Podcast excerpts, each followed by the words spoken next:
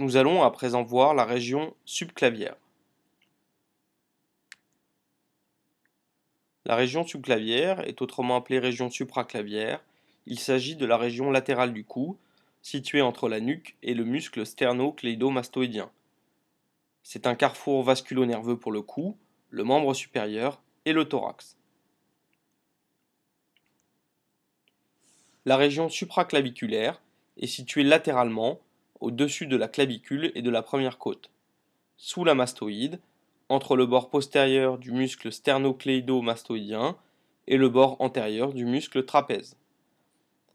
C'est une pyramide triangulaire associant à sa base le creux susclaviculaire et au-dessus le défilé des scalènes. En profondeur, la paroi postérieure est représentée par les scalènes moyens et postérieurs, la paroi antérieure par le scalène antérieur.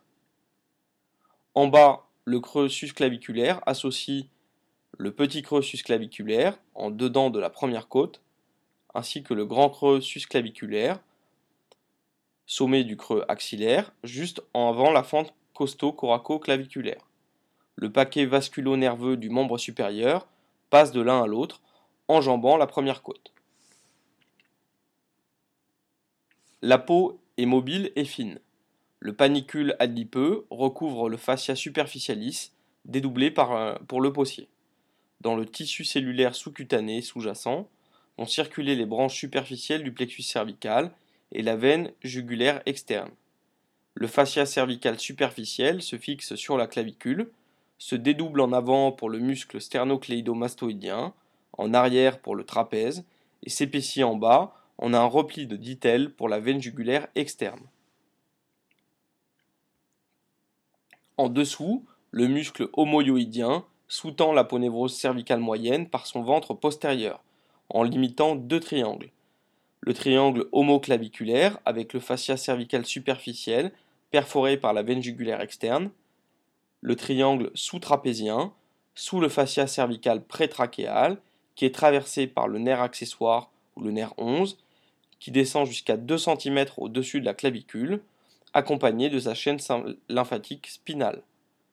Et dans l'angle inféro-postérieur, l'artère cervicale transverse superficielle et sa chaîne ganglionnaire. Les parois ventrales et dorsales. Elles sont représentées par les muscles scalènes qui déterminent deux îles. Le île interscalénique entre les scalènes antérieurs et scalènes moyens, le île prescalénique entre le scalène antérieur et le muscle sternocléido-mastoïdien. Les muscles scalènes représentent le plan musculaire profond recouvert par la ponévrose cervicale profonde. La base, c'est le petit creux susclaviculaire, avec l'appareil suspensaire de la plèvre en dedans de la première côte.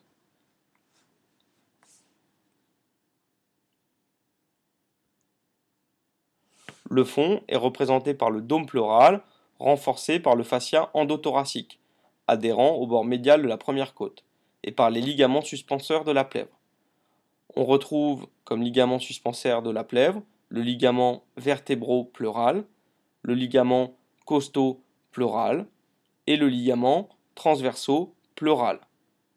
En arrière du dôme, on va retrouver les nerfs rachidiens C8 et D1 qui forment le tronc primaire inférieur, le ganglion stellaire qui se place dans la fossette sus et rétropleurale de Sébilo, traversé par l'artère vertébrale et longé en dehors par le tronc cervico-intercostal.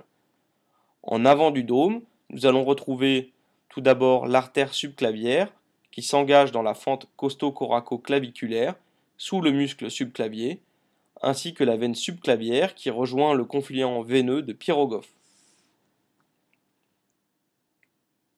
Nous allons à présent décrire le contenu de cette région. On distingue le île interscalénique avec une proportion intrascalénique, interscalénique et extrascalénique et le île prescalénique. L'artère subclavière naît de la horte à gauche et du tronc brachiocéphalique à droite. Elle traverse le petit creux susclaviculaire. Elle creuse une gouttière sur le dôme pleural et délivre d'une part l'artère vertébrale, qui est oblique en haut et en arrière, vers le processus transversaire de C6 avec sa veine satellite et le nerf vertébral de François Franck, issu du ganglion stellaire. Elle délivre de plus l'artère thoracique ou mammaire interne qui descend en arrière du gris costal.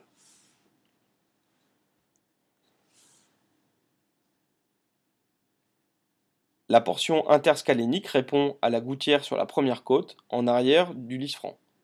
Elle délivre le tronc costo-cervical, avec les artères inférieures, cervicales ascendantes, transverses du cou et suprascapulaires, l'artère dorsale de la scapula. Cette portion est entourée de trois anses nerveuses. On retrouve l'anse de vieux sens, du deuxième au troisième ganglion cervical, l'anastomose du phrénique et le nerf récurrent droit. Les troncs du plexus brachial sont en arrière et en dessus de l'artère. La portion extrascalénique, c'est la zone entre grand creux et creux axillaire. Le plexus brachial s'étend de C5 à D1. Le plexus cervical est représenté en profondeur par le nerf phrénique, collé à l'aponévrose du scalène antérieur, qu'il croise par l'avant. La chaîne sympathique latérovertébrale cervicale comprend les trois ganglions moyens, supérieurs et inférieurs, avec le ganglion stellaire avec D1, dans un dédoublement de l'aponévrose cervicale postérieure. Le hile prescalénique, on retrouve la veine subclavière qui est plus antérieure dans sa gouttière costale et rejoint le confluent de Pyrogophe. Elle reçoit la veine jugulaire externe, la veine vertébrale, la veine cervicale profonde, le canal thoracique à gauche, la grande veine lymphatique à droite. Le nerf subclavier descend en avant du scalène antérieur, passe en avant de la veine sous-clavière et innerve le muscle sous-clavier, après une anastomose avec le nerf phrénique, en formant le nerf phrénique accessoire.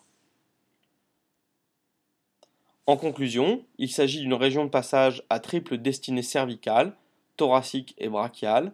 C'est un site électif de syndrome compressif vasculonerveux, avec le syndrome du défilé des scalènes et le syndrome du défilé thoracobrachial. Je vous remercie de votre attention.